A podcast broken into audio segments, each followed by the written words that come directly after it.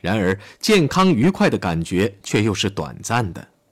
希特勒对非正义的口诛，使苏台德地区的德国人受到了鼓舞，举行了抗议。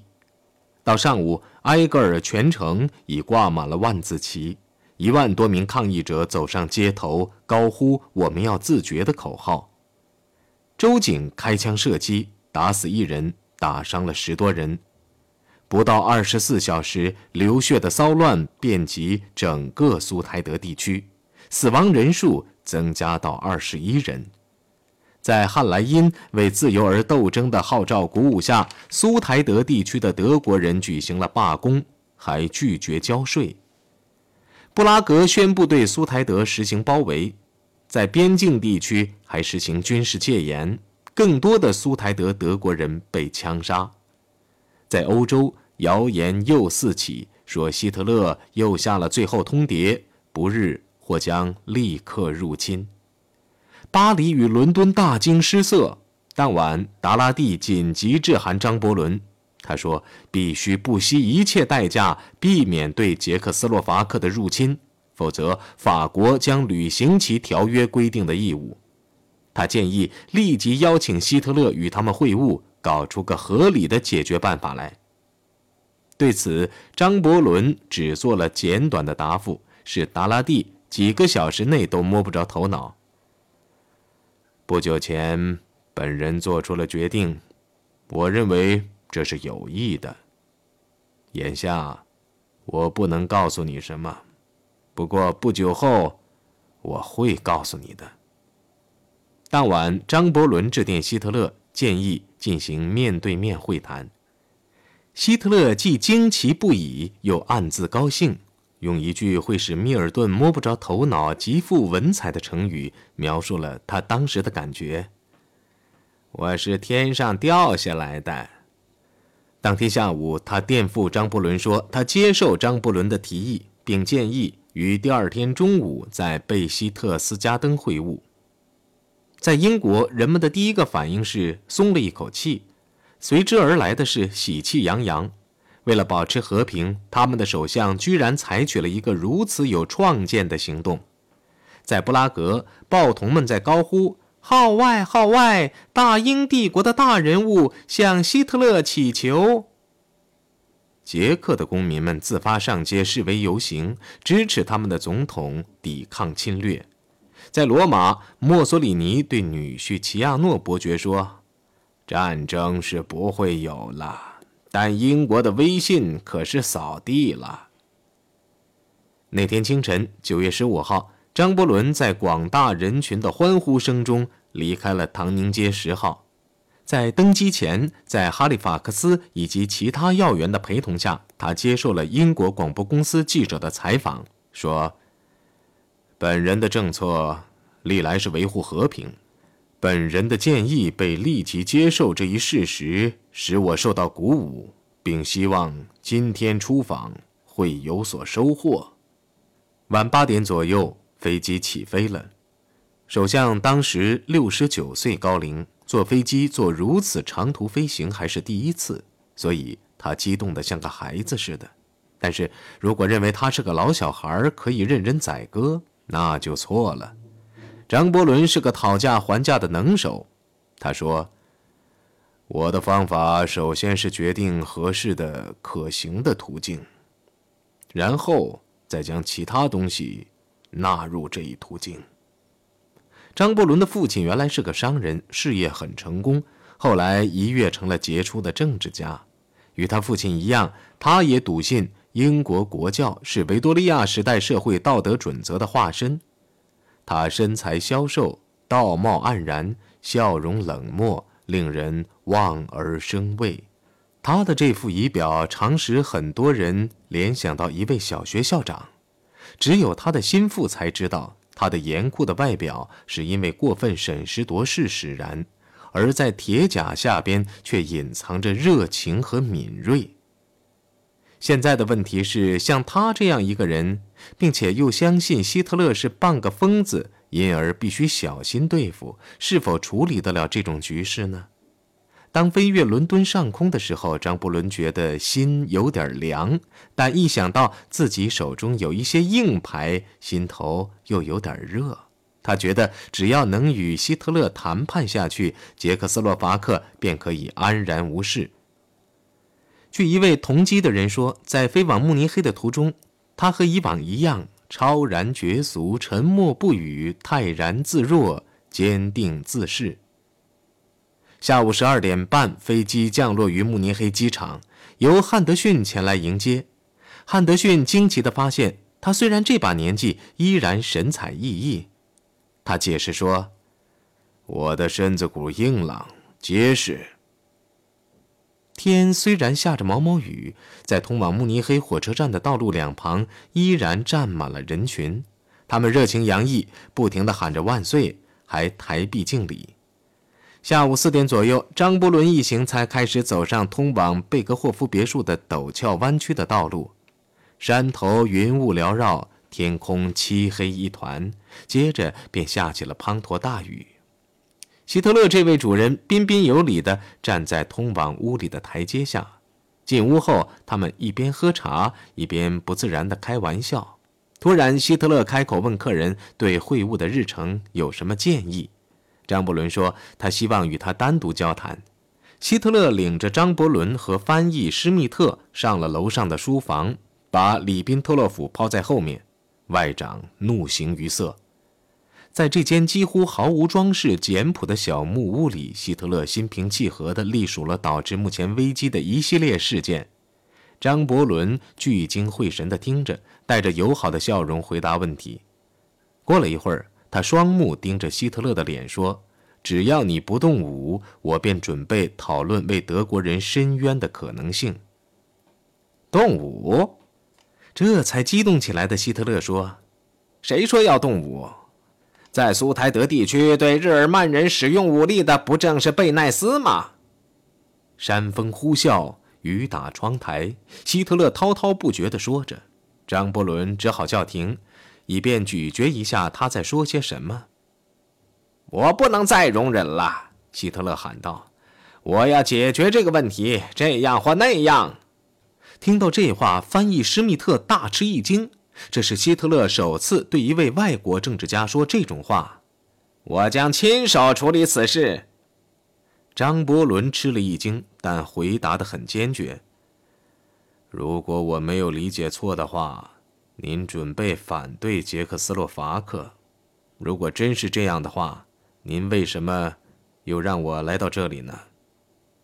此行纯属是浪费时间。在这种情况下，他说他还不如立即返回英国，其他均毫无意义。希特勒没有料到会遭到这样的反击，便迟疑了片刻。施密特暗想：希特勒是否真要大动干戈？现在是考验他的时刻了。这个翻译既痛苦又焦虑地盯着希特勒，和平与否这个问题已经置于刀刃之上。令施密特惊愕的是，希特勒打退堂鼓了。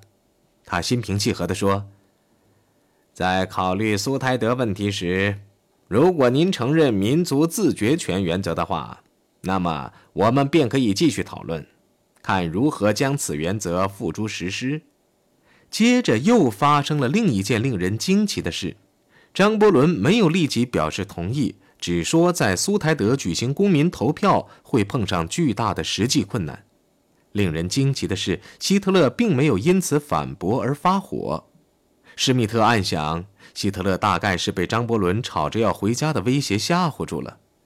英国首相说：“关于自决的问题，在没有与同僚们磋商的情况下，他不好给希特勒做出答复。因此，我建议这次会谈到此结束。本人立即赶回英国与同僚磋商，然后再与您见面。”施密特将第一句话译出来之后，希特勒显得有点不安。但是，一等他了解到张伯伦愿意再次与他会晤时，他便宽下心来，并且喜形于色。立即表示同意。张伯伦问：“期间局势将如何维持？”的时候，希特勒毫不犹豫地保证：除非发生了特别残暴的行为，否则他不会下令进军。话说到这儿，三个小时的会谈也就结束了。下楼的时候，两个人客气的交谈。希特勒希望首相在回国前能去游览一下风景胜地，但张伯伦说他抽不出空，因为生命正在受到威胁。他对这次会谈表示满意，高高兴兴地离开了贝格霍夫。我已经树立了相当大的信心，而这正是我的目标。在给妹夫的信中，他这样写道：“就我而言，虽然在他脸上我看到了冷酷和残暴，但我有这个印象，就是说，只要他做出保证，他还是可以信赖的。”回国之后，张伯伦受到了高度赞扬。在华盛顿，罗斯福却很关切。他生怕这类会谈只会拖延必不可免的要爆发的战争的时日，于是，在一次内阁会议上，他哀叹英国首相竟不惜一切代价祈求和平，并尖酸刻薄地对伊克斯说：“很明显，英法两国是要使捷克人陷入困境，然后再洗掉他们的背叛者手上的血迹。”周末尚未结束前，英国内阁内部也出现了反对张伯伦的情绪，但他坚持己见。美国驻英国大使肯尼迪给首相送去一份具有预兆性的报告，这份报告是著名的飞行家林德堡根据不久前他视察德国空军所获材料写成的，说明德国空军力量雄厚。与肯尼迪一样，张伯伦也感触尤深。同时，由于备战极差，英国便只好继续采取绥靖政策。九月十八号，张伯伦对达拉蒂率领前来英国讨论这一问题的代表团说：“必须将部分领土割让给德国，但是我们很难将捷克斯洛伐克拦腰砍开，除非捷克政府自己承认有必要进行边境调整。”达拉蒂同意。只要向捷克人施加些小的友好的压力，他们便可将苏台德地区的某些部分割让出去。与此同时，应该向捷克人说明，对割让后遗留的地区会有某种国际保证，德国必须参与这种保证。张伯伦先是犹豫不决，会谈中间休息结束后便同意了。法国人回家后仍心惊肉跳，但张伯伦却自鸣得意。他在给妹妹的信中写道：“前途虽然有很多焦虑，但最使我焦虑不安的事情已经不复存在了，因为我觉得没有什么可斥责自己的。相反，到现在事态是沿我所需要的途径发展的。但与此同时，还有一件不愉快的工作要做，那就是告诉捷克人必须将苏台德割让出去。”第二天午饭后，当英国公使将这一建议通知给贝奈斯总统时，贝奈斯大受震动。起初竟拒绝讨论这件事。英国公使牛顿爵士虽然觉得难堪，但仍着重指出他必须尽速批准，因为张伯伦拟在四十八小时内与希特勒重开会谈。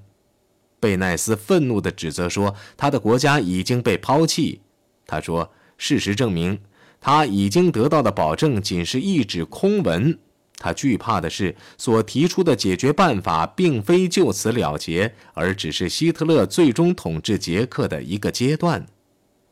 贝奈斯虽有这话在先，牛顿却向国内汇报称，他认为贝奈斯更趋于接受而不是拒绝，对有助于他向他的人民说明为什么要接受的理由，他都听得进去。星期一，张伯伦整天都在焦急地等待答复，贝奈斯却在拼命地求助于另一方，那就是苏联。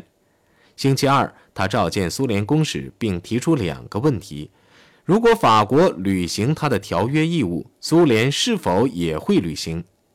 希特勒如果发动进攻，苏联是否会向国联呼吁支持捷克斯洛伐克？即使法国不这样做的话？晚七点，莫斯科终于做了肯定的答复。四十五分钟后，捷克外长克罗夫塔告诉牛顿，他的政府拒绝接受英法两国的建议。然而片刻后，捷克总理霍德查却又将法国公使召去。他请求克拉瓦让巴黎发封电报前来，声明如果发生战争，法国将退出条约。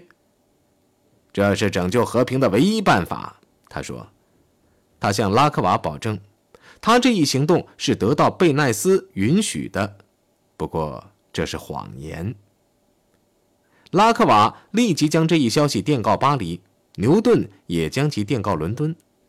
在电文中，牛顿建议由哈利法克斯出面向贝奈斯发出一份电报，叫他立即毫无保留地接受英法建议，否则英国政府将不再关注这个国家的命运。虽然夜色已深，哈利法克斯仍立即赶赴唐宁街十号。午夜后，他回到外交部，向牛顿发出指示。让他叫贝奈斯重新考虑，否则张伯伦将推迟或取消与希特勒的第二次会晤。凌晨两点，在他的法国同事的陪同下，牛顿来觐见捷克总统。处在半睡半醒中的贝奈斯被叫起来，一听到拉克瓦的话，便如同遭到大棍所击，立时瘫了，眼泪夺眶而出。一阵震惊后，被出卖了的贝奈斯答应中午给予最后答复。第一次表示接受英法建议的话是从霍德查口中传来的，他拐弯抹角地通知牛顿，杰克的答复是肯定的，有关这件事的正式答复将尽快交给他。但辩论一直延续到黄昏。当时，牛顿和拉克瓦两人被双双召到外交部。这两位公使各自拿到一份照会，这个照会说，捷克斯洛伐克政府难过的接受英法两国的建议。当晚，贝奈斯政府发表公告宣布投降，这给许多西方人带来了耻辱。公告说，凭友邦可能给予的援助，我们曾作出答复，但是，一旦有可能遭武力压服的问题出现时，很明显，欧洲危机的性质已趋于严重，因此友邦提出忠告：我们必须做出牺牲，购买自由与和平。这也是他们无力相助所导致的。共和国总统及我国政府已经没有其他选择，因为我们已经孤立无援。通过代理人。希特勒又赢得了一次胜利。第二天上午，九月二十一号，张伯伦在登机前对记者说：“捷克斯洛伐克的问题圆满解决是加强英德两国人民之间的友谊的主要前提，而它又是欧洲和平的无可争议的基础。